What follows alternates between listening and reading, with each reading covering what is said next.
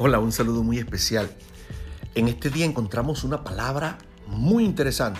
Como escuchaba esta mañana, decía un gran amigo mío, este evangelio tiene homilía incluida. Qué bonita frase, ¿verdad? Saludos. Qué bonito poder encontrar hoy un mensaje poderoso.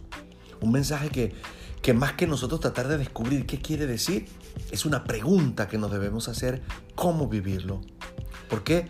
Porque cuando Jesús dice que el sembrador salió a sembrar, explica que es el sembrador, explica que es la semilla, pero nos deja a nosotros ser la tierra.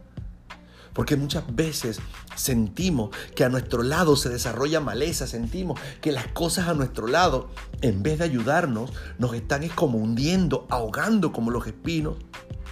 Porque sentimos que a veces tenemos proyectos, tenemos ganas de seguir, experiencias en familia que se secan, empezamos con ánimo, pero se secan rápido. Porque nos sentimos muchas veces que los momentos, los frutos que damos son muy cortos en la vida y tiene que ver con el terreno.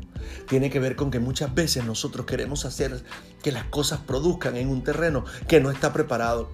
Queremos sembrar en un lugar donde no debemos sembrar. Queremos construir en un lugar donde el ambiente no está preparado.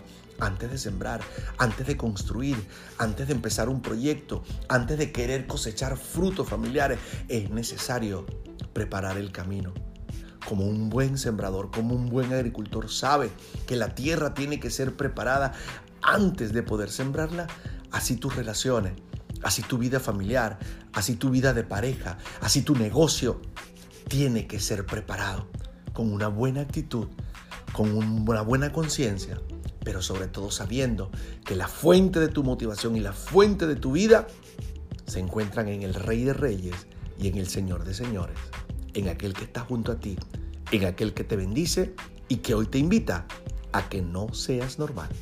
Feliz domingo para todos.